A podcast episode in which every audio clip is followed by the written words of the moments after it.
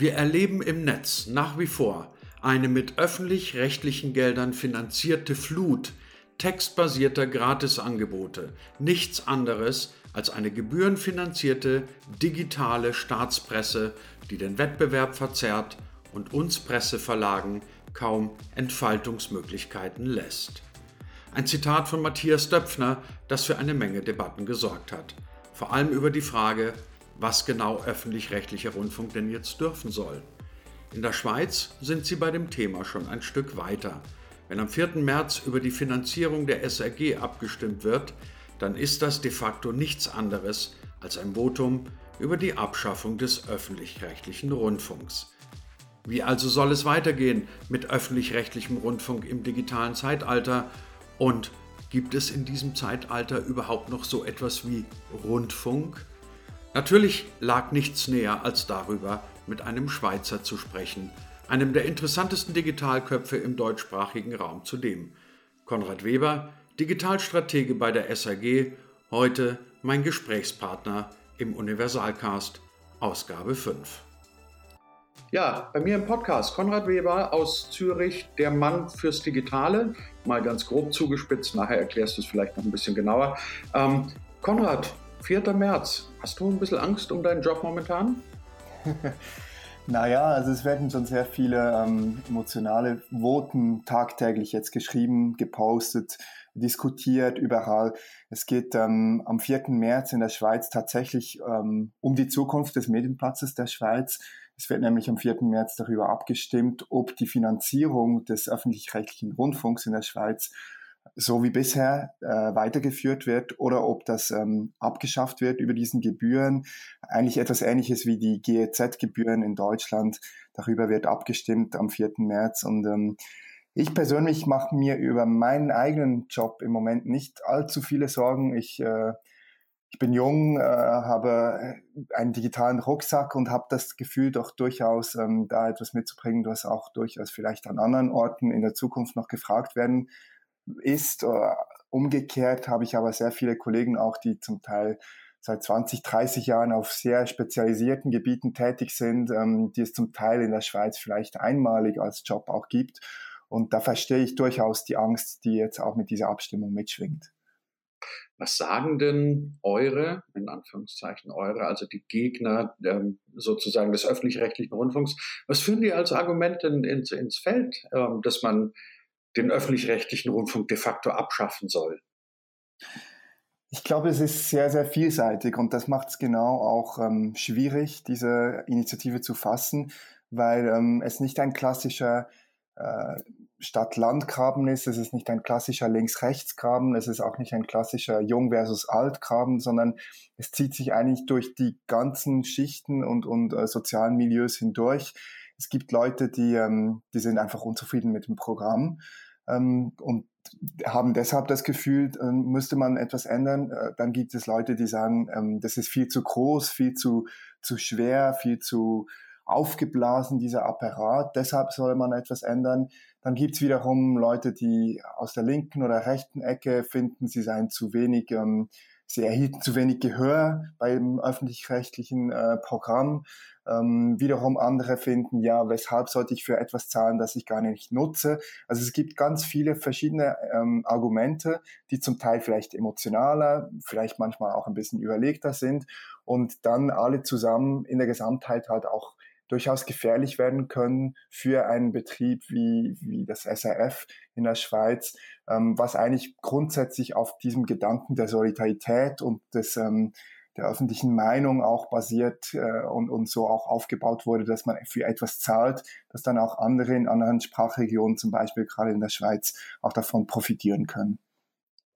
Jetzt haben wir ja in Deutschland die Debatte darüber, die halt vor allem gerne von den Zeitungsverlegern ähm, befeuert wird. In dem taucht immer wieder dieser Begriff Presseähnlichkeit auf. Also dort heißt es ähm, sinngemäß, die Angebote der öffentlich-rechtlichen im Netz dürften nicht presseähnlich sein. Ich habe im Duden nachgeguckt und habe den Begriff presseähnlich nicht gefunden. Zwei Fragen an dich. Erstens, kannst du mir erklären, was Presseähnlichkeit ist? Und zweitens, spielt das denn bei euch auch eine Rolle? Also, dass man tatsächlich sagt, okay, öffentlich-rechtlicher Rundfunk, ihr könnt Radio machen, ihr könnt Fernsehen machen, aber bleibt draußen aus dem Internet? Das ist natürlich auch in der Schweiz eine große Debatte, auch angelehnt an Deutschland. Da wurde man wohl auch ein bisschen ähm, hellhörig, als dieser Streit zwischen privaten Verlegern und öffentlich-rechtlichen losgetreten wurde. Ich habe lange Zeit das auch ähm, so beobachtet, dass der Streit in Deutschland sehr viel heftiger geführt wurde als in der Schweiz. Und dann plötzlich hat es gekippt und vor allem auch mit, mit dieser Abstimmung hat es gekippt, dass dann plötzlich auch ähm, ja, gewisse Verleger, wenn auch sogar Chefredakteure in der Schweiz ähm, mit dem Gedanken äh, sich angefreundet haben, dass man den öffentlich-rechtlichen schwächen könnte, dass man, dass jetzt eigentlich die Chance äh, dann auch gewittert wurde, dass man da etwas ändern könnte. Und der äh, Schweizer äh, Medienverband, also eigentlich die, die Verlegergemeinschaft ähm, in der Schweiz hat sich sehr lange auch schwer getan mit einer Empfehlung, ob man denn jetzt diese Abstimmung annehmen soll oder nicht. Und hat sich eigentlich erst in letzter Minute jetzt vor einigen Tagen durchgerungen und da dann doch auch die, die Nein-Parole beschlossen, um eben auch zu zeigen, dass es doch durchaus für die gesamten, für den gesamten Medienplatz sehr schwerwiegende Folgen hätte, wenn man das annehmen würde. Zum Wort Presse ähnlich, da gibt es natürlich auch in der Schweiz Diskussionen. Es äh, gab aber auch schon seit längerem Diskussionen von Seiten äh, der SRG, also der, der öffentlich-rechtlichen Gesellschaft, äh, wo man eigentlich mit verschiedenen Plänen auch auf die Verleger zuging und ähm, da auch die Hand bot und, und erklärte, was man alles im Gegenzug machen würde. Ähm, da gibt's halt tatsächlich einfach unterschiedliche Standpunkte und es gibt sogar eigentlich auch die die Regierung in der Schweiz, die sagt, äh, nein, es ist wichtig, dass äh, öffentlich-rechtlich auch im, im Internet, im digitalen Zeitalter präsent ist im Netz. Also das äh, wird uns bestimmt, falls es da jetzt diese Abstimmung abgelehnt wird und es uns weiterhin geben wird nach dem 4. März, wird es uns auch weiterhin beschäftigen, diese Thematik. Also ich habe immer den Eindruck, da spielt auch sehr viel Politik eine Rolle. Ähm, also man hat ja irgendwie so, bevor wir da in dieses komische postfaktische Zeitalter eingetreten sind, glaube ich, gab es ja einen breiten Konsens, ähm, sowohl in Deutschland als auch in der Schweiz, auch als in Österreich, ähm, dass ein sagen wir mal, solide finanzierter öffentlich-rechtlicher Rundfunk quasi zur Grundausstattung einer Gesellschaft gehört. Und ähm, ich habe so das Gefühl, genau das wird jetzt gerade in Frage gestellt. Also dass man tatsächlich sagt, ähm, ach nee, das brauchen wir eigentlich nicht. Und ähm, man versucht dann öffentlich-rechtlichen Rundfunk ähm, na, immer so ein bisschen in die Nähe des, des Staatsfunks zu rücken. Wie ist das bei euch? Auf jeden Fall, also gerade jetzt im Moment äh, sind natürlich die Voten extrem emotional. Es wird von Zwangsgebühren gesprochen, es wird von Staatsrundfunk, Staatsmedien, Staatsfernsehen auch gesprochen. Und ähm, ja, das äh, wird auch zum Teil ganz bewusst so geframed, damit man das eben auch äh, festsetzen kann in den Köpfen. Das darf man durchaus auch so sagen. Auf der anderen Seite ist natürlich die ganze Abstimmung jetzt im Moment und, und diese, äh, diese politische Debatte, die wurde ähm, aus eher so libertären Kreisen gestartet, eigentlich hauptsächlich schon auch mit dem Ansatz, weshalb sollte man für etwas zahlen, was man nicht mehr nutzt. Und da trifft dann plötzlich eigentlich auch so technologische Entwicklung, Diskussion über technologische Entwicklung auf ähm, gewisse politische Botschaften auch. Ähm, man kann durchaus mit dem mit dem Gedanken liebäugeln, dass man da jetzt tatsächlich irgendwie das äh, System auch in ein neues System umführen müsste, dass eigentlich das klassische Denken in Kanälen und, und mit einem mit einem Auftrag, da, dass man da ein Vollprogramm liefert, in digitalen Zeiten vielleicht nicht mehr so angepasst ist und dass es vielleicht auch ähm, nicht mehr so modern klingt. Und auf der anderen Seite ähm, ist es halt auch sehr, sehr gefährlich in der Schweiz, wenn man da ähm, tatsächlich ähm, nicht mehr öffentlich-rechtlich äh, finanziert diese Programme anbieten will, dass es gerade für die Randregion äh, französischsprachig, italienischsprachig und auch rätoromanischsprachig, dass es da überhaupt keinen Markt gibt, dass, äh, dass das überhaupt gar nicht finanziert werden könnte. Und natürlich auch im deutschsprachigen Markt ist die Schweiz eigentlich zu klein, als dass man dieses Programm rein über den Markt finanzieren könnte. Aber müsste man nicht, weil du ja gerade so ein bisschen über die, die, die klassische Aufgabenstellung von öffentlich-rechtlichen Rundfunk gesprochen hast, müsste man nicht, wenn man dann schon dabei ist, eigentlich mal ganz neu definieren, welche Aufgaben ein öffentlich-rechtlicher Rundfunk, ich nenne es mal jetzt noch weiter Rundfunk in einem digitalen Zeitalter haben könnte, weil mein ganz egal, was nun passieren wird, ich glaube, es gibt ja keinen Zweifel daran, ähm, dass der Anteil von diesem klassischen linearen Programmen, beim Radio vielleicht weniger, aber beim Fernsehen ganz sicher, am Markt zurückgehen wird. Also es gibt Netflix, es gibt Amazon, es gibt ich weiß nicht wie viele Streaming-Dienste. Ähm, und mir kommt das immer wie ein sehr antiquierter Gedanke vor, dass man sich ähm, um 20 Uhr vor den Fernseher setzt und sagt, jetzt gucke ich Nachrichten.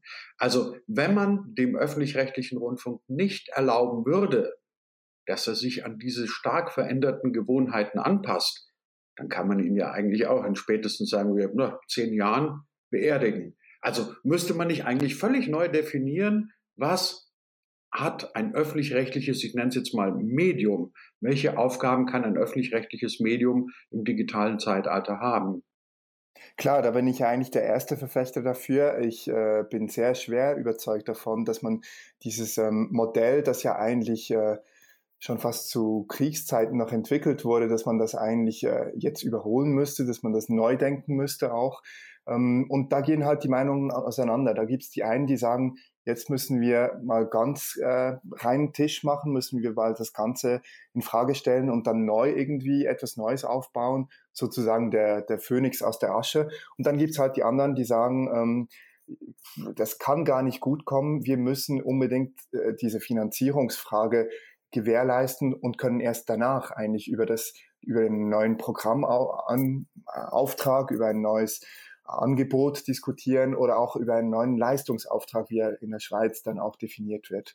Und das Spannende ist ja eigentlich zugleich in der Schweiz wird auch ähm, ein neues Mediengesetz entwickelt. Das ähm, ist ein sehr langwieriger Prozess, weil in der Schweiz es nicht so diese Rundfunkstaatsverträge gibt, sondern ein eine Konzession, die wird alle zehn Jahre erneuert und in dieser Konzession steht dann eigentlich der Leistungsauftrag des öffentlich-rechtlichen, ähm, der direkt dann auch beauftragt wird von von der Regierung. Das ist ganz bewusst gemacht, dass man da nicht alle zwei, drei Jahre wie bei Budgetverhandlungen ähm, im Parlament dann darüber diskutiert, ja, dieser Programmteil hat uns gepasst oder nein, hier möchten wir lieber Abstriche machen, wir hätten gerne mehr Unterhaltung oder mehr Information. Das hat man ganz bewusst eigentlich so im, im politischen Prozess äh, etabliert.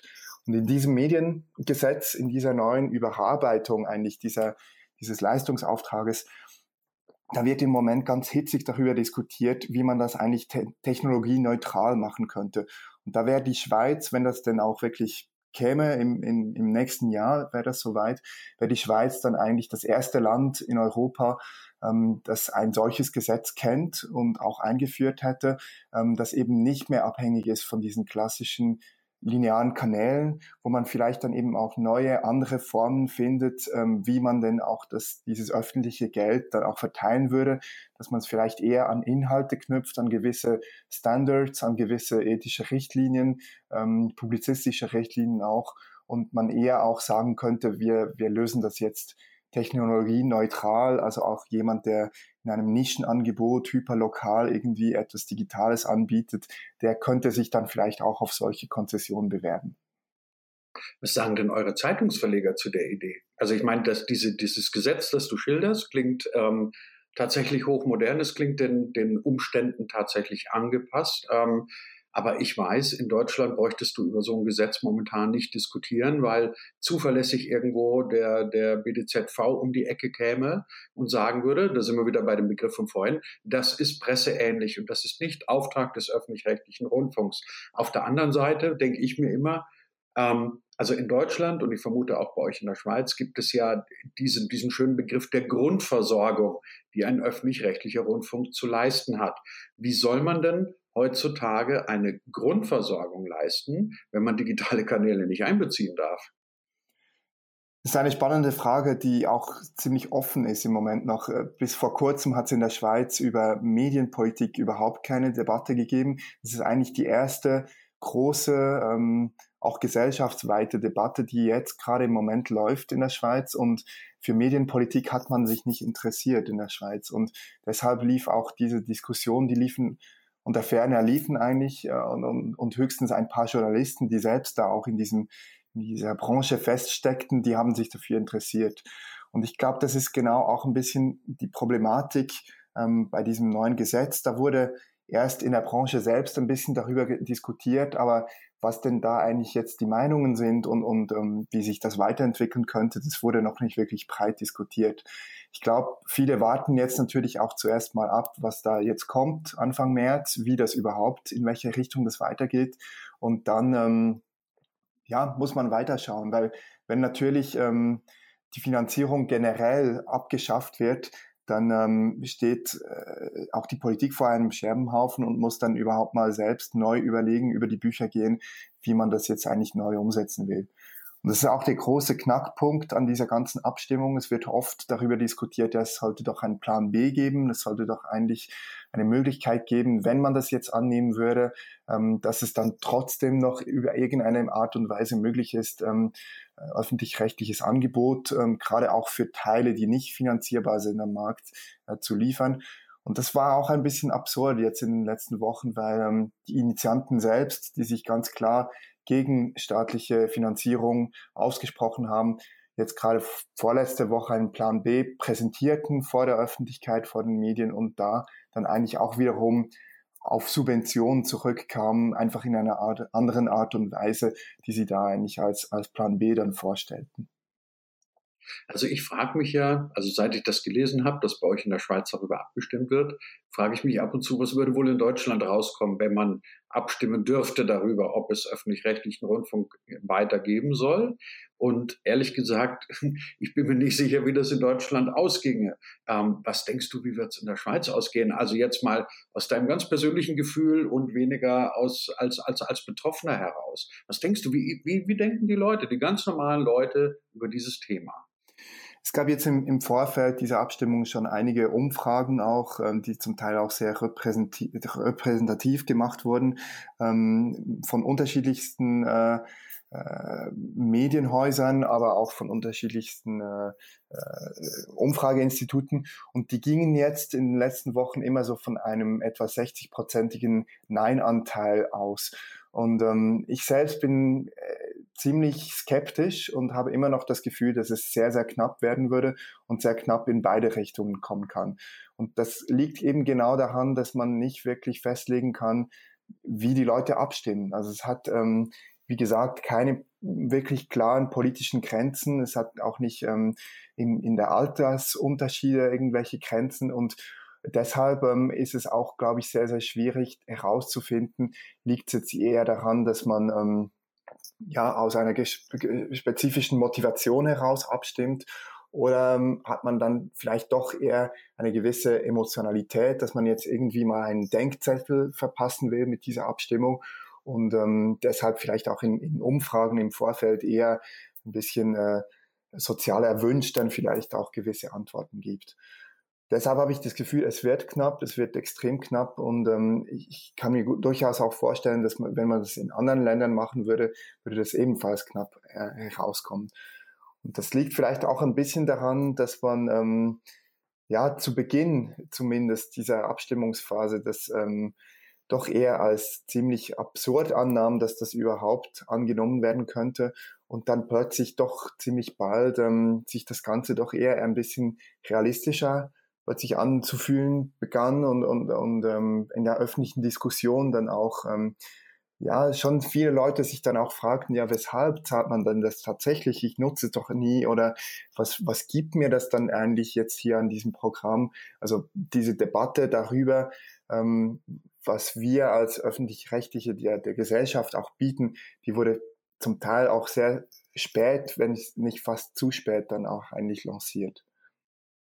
Jetzt sind wir ja beide, ähm, sagen wir so, bekennende Digitalköpfe und ähm, haben also die, die Entwicklung der Digitalisierung begeistert begrüßt.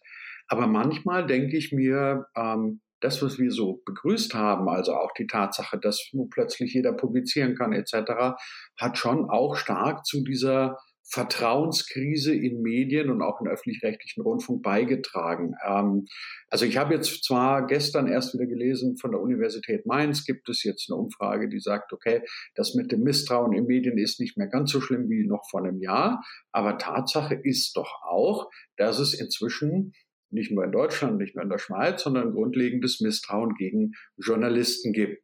Ähm, auf der anderen Seite wissen wir beide, ähm, dass gerade soziale Netzwerke ja einen verheerenden Effekt haben können. Also ich sage nicht, dass sie das haben müssen, ähm, aber wir haben das bei den Wahlen in den USA gesehen und wir sehen es in Deutschland und ich vermute auch in der Schweiz, ähm, dass soziale Netzwerke auf einmal zu Echokammern werden können von irgendwelchen wirren Zeug. Und auf einmal sitzen die Leute da und sagen, die Journalisten haben uns ja die ganze Zeit angelogen. Das ist zwar, finde ich, eine etwas absurde Schlussfolgerung, aber kann das sein, dass das so ein bisschen die Geister sind, die wir selber gerufen haben, wir Digitalköpfe? Ja und nein. Also das beobachte ich natürlich auch auf internationalem Niveau. Ähm, Wenn es aber wiederum zurück ins eigene Land kommt, dann ähm, wird es noch ein Stückchen absurder, weil es gibt sehr viele wissenschaftliche Untersuchungen, auch ähm, Umfragen, die, die man gemacht hat, auch bei, bei, bei der Bevölkerung. Und da haben sehr viele Leute immer wieder betont, ähm, wie sehr sie die Qualität des äh, SRF jetzt in der deutschsprachigen Schweiz, wie sehr sie das schätzen.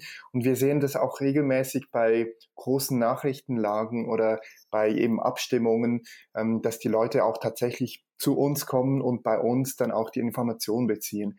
Und ähm, genau das äh, ist ja auch so ein bisschen absurd bei dieser ganzen Abstimmung, dass man zwar sagt, ja, weshalb sollte ich dafür zahlen oder was braucht es das noch in Zukunft? und gleichzeitig aber trotzdem die Leute auch die, die hohe Qualität, vielleicht manchmal auch ein bisschen die zu seriösen äh, Berichterstattungen ein bisschen kritisieren, aber trotzdem extrem schätzen. Und ähm, ja, und trotzdem diese, diese Frage jetzt hier im Raum steht. Also ich glaube, das ist auch so ein Punkt, bei dem man vielleicht auch bei uns im Haus es äh, verpasst hat in den letzten Jahren, noch mehr herauszustellen und zu betonen, was wir eigentlich machen, weshalb wir das machen und, und was das bedeutet für, für die Demokratie am Ende des Tages auch.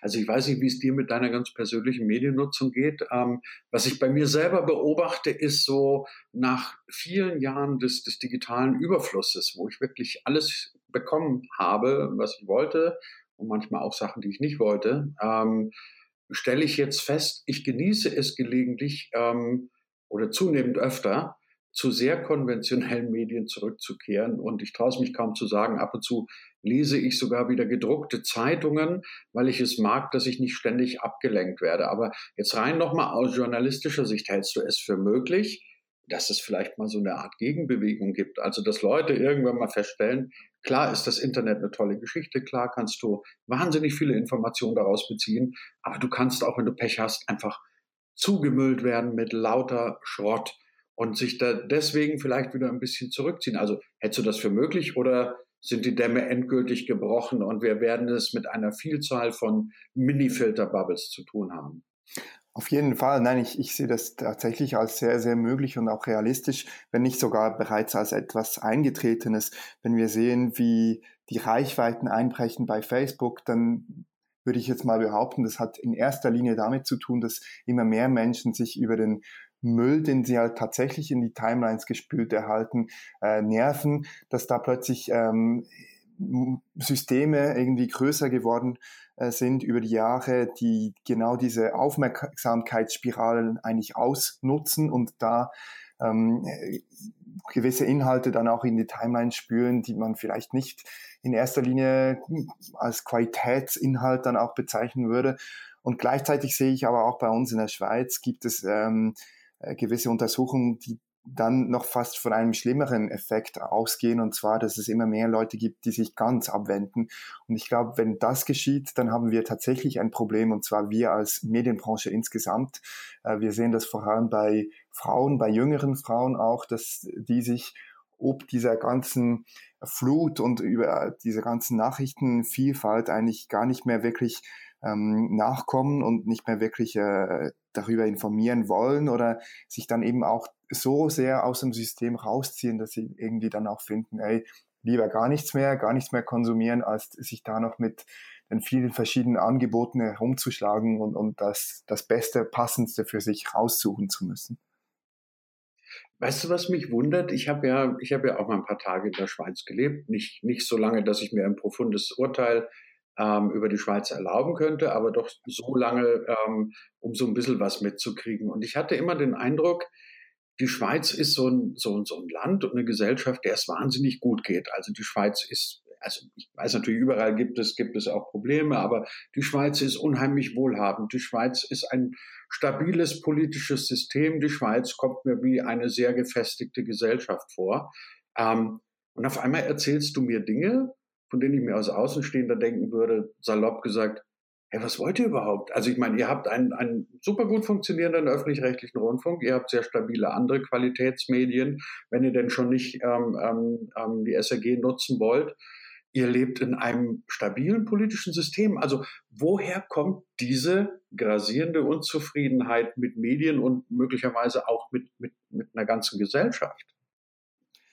Ich glaube, es, es fußt weniger auf der Unzufriedenheit als mehr auf einem Effekt, den wir in der Schweiz jetzt gerade in der ganzen Härte zu spüren erhalten, der in den USA vielleicht vor, vor fünf bis acht Jahren stattgefunden hat, der in Deutschland vor drei bis fünf Jahren stattgefunden hat und der in der Schweiz, so verwöhnt wie wir jetzt auch waren in den letzten Jahren, jetzt wirklich äh, Schlag auf Schlag stattfindet. Und zwar wirklich die rasante Veränderung der gesamten Medienlandschaft, nicht nur aufgrund der Digitalisierung, sondern aufgrund der Einsparungen, die geschehen. Ähm, es, in den letzten Wochen gab es ein, ein Novum, das es in der Schweiz so noch nie gab. Die, die DPA der Schweiz, die, die Schweizerische Nachrichtenagentur, die SDA, die hat ähm, gestreikt. Die Leute, die, die Journalisten dort, die 150 Angestellten haben gestreikt, weil sie von heute auf morgen von diesen 150 Leuten eigentlich um die 40 Leute entlassen werden sollten auf einen Schlag. Ähm, man muss dort extrem sparen. Das gibt auch wiederum verschiedene Gründe, weshalb es so weit kommen konnte. Es wurden ähm, Ankündigungen gemacht, dass verschiedene Lokalteile von von äh, Zeitungsverlagen zusammenkommen in einem Joint, Joint Venture. Da natürlich auch, um dann um aus gewissen Manteleffekten dann auch Geld sparen zu können. Es gibt äh, oder es gab auch ähm, Diskussionen darüber, wie, wie kleinere Zeitungen zusammenkommen könnten, um, um so wiederum Geld zu sparen. Gleichzeitig hat ähm, der äh, Übervater der, der rechten Partei in der Schweiz, der SVP, der Christoph Blocher, hat sich äh, circa 30 lokale Zeitungen ähm, gekauft, um dort ähm, zum einen das Weiterbestehen dieser Zeitungen zu, zu garantieren, aber zum anderen natürlich auch, um so äh, gewisse äh, Reichweiten dann auch ähm, sich einzuverleiben äh, sozusagen. Und das sind halt alles Effekte, die jetzt plötzlich auf einen Schlag auf diesem Medienplatz stattfinden, ähm, wo es doch durchaus schon sehr interessant ist, wie das mit einer Wucht auch gekommen ist und deshalb auch ähm, passend auch dazu jetzt eigentlich diese Abstimmung, dass man dann auch über den öffentlich-rechtlichen diskutiert, wie denn der sich jetzt eigentlich verändern müsste. Hat denn dieses Mediensystem, das du gerade auch beschrieben hast, ähm, aus deiner Sicht überhaupt eine Überlebenschance? Das ist eine gute Frage. Ich glaube, es hat in der Art und Weise, wie es aufgebaut wurde über all diese Jahre und wie es natürlich auch profitieren konnte von, von sehr großen äh, goldenen Zeiten, ähm, das hat definitiv ausgedient, da bin ich überzeugt davon. Es wird nicht mehr so sein, wie es vor einigen Jahren vielleicht noch war, als schon, als man schon äh, überrascht auf andere Länder schaute und schaute, wie es dort irgendwie Bach abgeht. Ähm, da war man in der Schweiz noch so wirklich so die, die, die Insel der Glückseligen. Ich glaube, das hat tatsächlich ausgedient. Umgekehrt hat man aber auch in der Schweiz noch nicht wirklich ähm, Wege gefunden, wie man da aus dieser, äh, aus dieser Krise herauskommen will. Es gibt in der Schweiz allerdings auch nur sehr wenige Verlage noch, die tatsächlich auch an, an Journalismus und an die Reinvestition in den Journalismus glauben.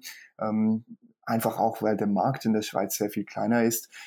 Ich habe das Gefühl, viele kleine lokale Medienhäuser und Verlage, die, die werden es ganz, ganz bitter jetzt spüren bekommen in den nächsten Jahren.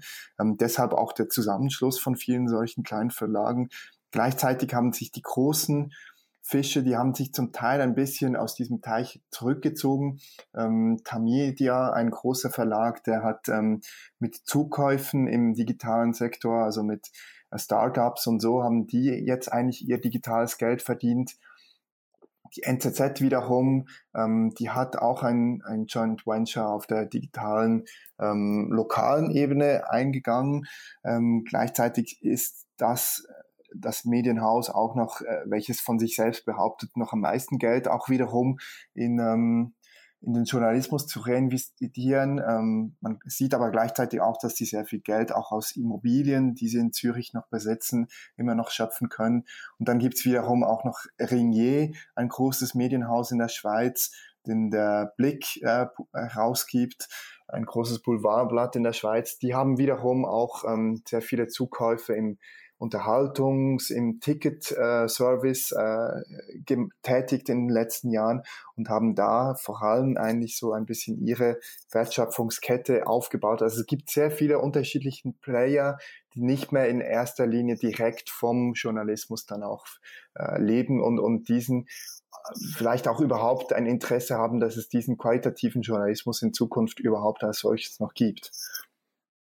Okay, Gegenthese. Ähm, in Amerika haben große Zeitungen wie zum Beispiel die New York Times oder die Washington Post massiv in Journalismus investiert.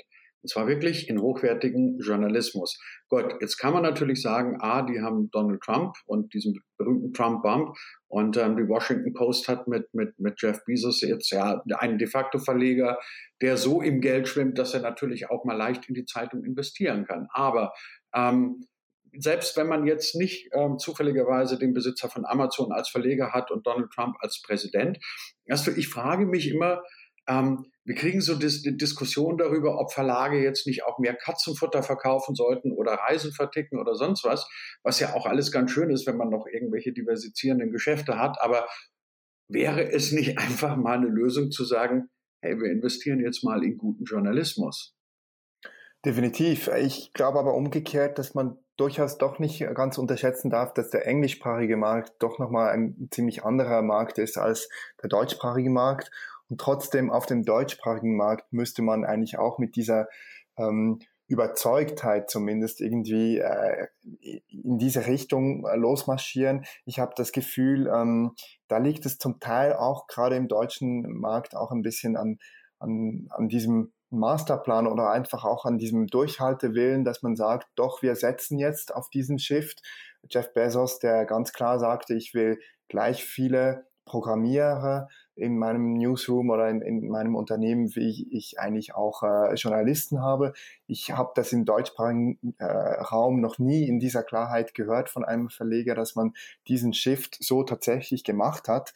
Und ähm, sein eigenes Unternehmen eigentlich äh, total auf ein Softwareunternehmen umgestellt hat, um so überhaupt eben Journalismus in Zukunft noch äh, anbieten zu können. Als ähm, Döpfner in Deutschland ja die, die äh, das Hamburger Abendblatt und, und andere äh, Zeitungen abgestoßen hat, wo er verschrien, dass er da jetzt nicht mehr an den Journalismus glaubt. Umgekehrt hatte ich damals das Gefühl, dass eigentlich nur so er das ähm, Bestehen seiner zwei großen Flaggschiffe Welt und, und, und Bild in dieser Überzeugtheit auch wirklich weiterführen konnte. Und ich glaube, genau solche konsequenten Schritte bräuchte es eigentlich auch im deutschen Markt noch viel stärker, damit man dann ähm, vielleicht mit einer großen, starken Marke in den Journalismus der Zukunft dann auch ähm, äh, schreiten kann, den man aber dann auch ganz konsequent äh, und stark auch mit digitalem Fokus dann auch aufbaut. Naja, zumal ja die Frage eigentlich auch nicht unbedingt ist oder die Aufgabe nicht unbedingt ist zu sagen, ähm, ich verdiene jetzt weiter mit gedrucktem Papier mein Geld ähm, und bringe meine Inhalte durch die, äh, unter die Leute, sondern ich bringe es so unter die, unter die Leute, wie es die Leute gerne haben wollen. Und wenn die halt am liebsten auf dem Smartphone konsumieren, dann muss ich dem halt vielleicht gerecht werden, auch wenn ich als alter Nostalgiker sage, ich mochte gedruckte Zeitungen immer sehr gerne. Ähm, aber das ist interessant, was du sagst. Darauf würde ich gerne nochmal zurückkommen. Genau diese neue Ausrichtung des, des Journalismus. Ähm, ich habe auch so das Gefühl, nicht nur bei Zeitungen, sondern überhaupt bei ganz vielen Medienunternehmen, die versuchen immer noch völlig neue Gegebenheiten mit alten Mitteln ähm, ja in irgendeiner Weise zu lösen oder denen gegenüberzutreten. Aber doch eigentlich müsste man durch Journalismus inzwischen immer horizontal denken und sagen, okay, wir denken es jetzt mal von der Geschichte her weg. Ich habe immer jemand dabei, der, der Storytelling nicht nur denken, sondern eben auch programmieren kann. Und dann fange ich an zu überlegen, welcher Inhalt ist jetzt in welchem Kontext, auf welcher Plattform der richtige. Ähm, das ist so eine Denke, die fehlt mir bei Journalisten, bei Verlegern, bei Geschäftsführern, aber auch bei Fernsehleuten momentan zum größten Teil echt komplett. Ja, auf jeden Fall. Also da, da kann ich nur das auch bestätigen aus meinen äh, Erfahrungen und zwar wirklich von vom ganz kleinsten äh, Element von der Geschichte bis hin zur großen Strategie. Und ich glaube, das äh, fußt einfach auch darauf, dass diese Organisationen, diese Verlage in den letzten Jahren so verwöhnt waren, dass sie tatsächlich mit ihrem steten äh, Produkt, mit ihrem, mit ihrem Angebot, das sie über Jahre auch kultiviert haben, ähm, stets auch großes Geld verdienten und sich nicht überlegen mussten, wie könnten wir das jetzt, ähm, wie müssten wir uns an, an äh, wie müssten wir uns anders aufstellen, wir müssten uns neu, vielleicht auch eben etwas agiler irgendwie aufstellen, um vielleicht neuen anderen Gegebenheiten uns anzupassen in der Schweiz, ähm, wenn man das vergleicht in der, in der TV-Landschaft, da waren die großen Veränderungen, waren das Farbfernsehen, ganz klassisch, dann vielleicht auch technologische Veränderungen wie äh, 4 zu 3 zu 16 zu 9 Format, aber dann auch wiederum äh, High äh, Definition Format, also dass man da irgendwie qualitativ besseres Fernsehen machen konnten. Aber das Format selbst, also wie man die Geschichten erzählte, das war während diesen Jahren immer dasselbe geblieben und, und da hat man nichts daran verändert. Und genau diese, ähm, ja, die, dieses Warten oder vielleicht auch diese Verlässlichkeit, dass man es so machen kann, wie man es bisher immer gemacht hat, die hat vielleicht jetzt genau zu dieser ähm, Trägheit auch geführt, zu dieser Lethargie vielleicht sogar auch, dass man jetzt plötzlich mitten im Schlaf überrascht wurde von einer Entwicklung, die man eigentlich hätte kommen sehen können. Und ich glaube, das hängt, um das noch abzuschließen, hängt auch vor allem jetzt damit zusammen, dass die Organisationen nicht aufgestellt sind, um sich überhaupt zu verändern. Also man ist sehr, sehr klassisch hierarchisch aufgebaut. Oftmals hat ähm, der Verlag dafür geschaut, dass das Geld reinkommt. Und die Journalisten haben ihre Geschichten gemacht, dass man das viel mehr aufbrechen muss, dass man da vielleicht auch ähm, neue Modelle finden muss, wie man die Geschichten erzählt, aber umgekehrt auch, wie man die Teams bildet, wie man neue Businessmodelle bildet, wie man neue Strategien entwickelt, dass das eigentlich alles auch mitspielt und man sich dort auch flexibler aufstellen müsste. Das ist dann eigentlich der Rattenschwanz, der ähm, dazu führt, dass viele dieser Unternehmen heutzutage immer noch dort stehen, ähm, wo sie vielleicht eben auch schon vor 10, 20 Jahren standen. Also was ich immer gerne zu hören bekomme, wenn ich dann ähm, ja, solche Geschichten, über die wir jetzt gesprochen haben in den letzten Minuten, verblogge oder, oder auf Vorträgen oder sowas erzähle, dann kommen regelmäßig Leute zu mir und sagen, hör, hör, kritisieren ist ja einfach, machen Sie es doch erstmal besser. Ähm, Konrad, angenommen, die Schweizer Wähler lassen euch weitermachen, was ich euch natürlich herzlich wünsche. Ähm, und nochmal angenommen, ähm, irgendjemand sagt jetzt, Herr Weber, machen Sie das doch mal nach Ihren Vorstellungen. Wie würde das denn aussehen? Ähm, diese SRG oder das SRF der digitalen Zukunft? Das sind natürlich klar auch Gedanken, die, die mich selbst persönlich immer wieder umtreiben in den letzten Tagen, aber umgekehrt auch ähm, äh, in meinem Team, wo ich jetzt mitarbeite, wo wir uns über die digitale Strategie de, des SF äh, Gedanken machen, ähm, wir auch immer wieder diskutieren. Und ich habe da schon auch ein bisschen das Gefühl, dass Veränderung generell in Organisationen eigentlich immer nur dann stattfinden kann, wenn auch ein gewisser Druck vorherrscht. Und das wäre dann vielleicht noch der kleine positive Nebeneffekt von diesen doch durchaus emotionalen Wochen, die jetzt da ähm, ins Land stehen, dass man da doch durchaus auch etwas Positives mitnehmen kann und wir ähm, durch diese Debatten umso mehr auch ähm, über uns selbst uns auch Gedanken machen, was ist denn tatsächlich unser Auftrag, wohin sollten wir auch denken in Zukunft und ähm, spannenderweise auch die, die Menschen selbst, die uns jetzt wieder vermehrt vielleicht auch durch diese Debatte wahrnehmen, ähm, sich auch dazu Gedanken machen, wie müsste man denn eigentlich jetzt ein solcher öffentlich-rechtlicher Rundfunk in die Zukunft führen. Ich habe persönlich das Gefühl, eine stärkere Fokussierung wäre sicher ein Weg, ähm, also dass man egal ob jetzt Fernsehen, Radio oder, oder Digitales, dass man noch klar auch über die Inhalte diskutiert und sagt, das machen wir und etwas anderes lassen wir dafür aber auch konsequent weg. Dass man vielleicht auch noch stärker sich überlegt, wie können wir tatsächlich unsere Inhalte dorthin bringen, wo die Leute sind, dass man Trittplattformen ähm, nicht nur als Ausspielkanäle sieht, sondern auch tatsächlich als Interaktionsplattform und dass wir es noch viel stärker auch schaffen, ähm, den Leuten zu zeigen und zu erklären, was wir genau machen und weshalb wir es so machen.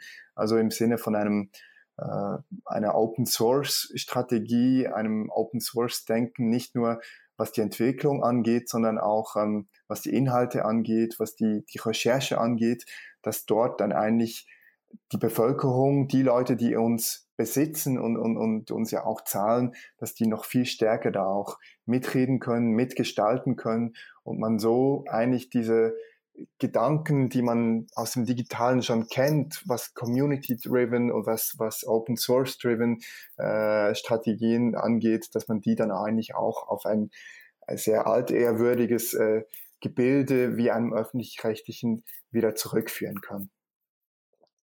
Konrad, ich habe gehört, gelesen, was auch immer, ein guter Podcast dauert nicht länger als ein Inlandsflug oder in diesem Fall ein Flug meinetwegen von äh, Zürich nach München oder nach Berlin. Ähm, wir setzen zur Landung an, ähm, haben es jetzt 40 Minuten geplaudert. Ich fand es hochinteressant mit dir und ähm, würde mich natürlich sehr freuen, wenn es auch weiter ähm, die SAG, SAF und natürlich auch noch Konrad Weber in digitaler Funktion gibt. Ähm, alles Gute für den 4. März und ähm, ja, danke dir, dass du da warst. Danke für die Einladung und ja, auch ich bin natürlich sehr gespannt, wie es weitergeht. Ich bin mir sicher, dass wir über dieses Thema wohl nicht zum letzten Mal gesprochen haben.